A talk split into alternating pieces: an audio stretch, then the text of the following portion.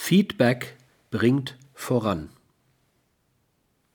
Im Feedback bewerten Sie niemals das Verhalten eines anderen nach Ihren oder ethischen Normen.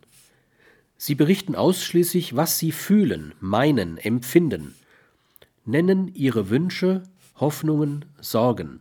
Niemals aber legen Sie fest, wer der Schuldige an Ihren Enttäuschungen, unerfüllten Bedürfnissen usw. So ist.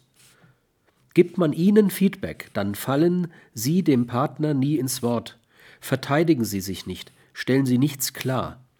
Seien, seien sie sich bewusst, dass der andere nicht beschreiben kann, wer sie sind, sondern nur, wie sie auf ihn wirken. Und da sind ihre Erklärungen völlig unangebracht. Allenfalls können sie weiterführende Fragen nicht direktiver Art stellen, die dem Feedbackgebenden helfen, weiterzusprechen. Seien Sie dankbar für jedes Feedback. Es hilft Ihnen, sich selbst und Ihre Wirkung auf andere Menschen kennenzulernen.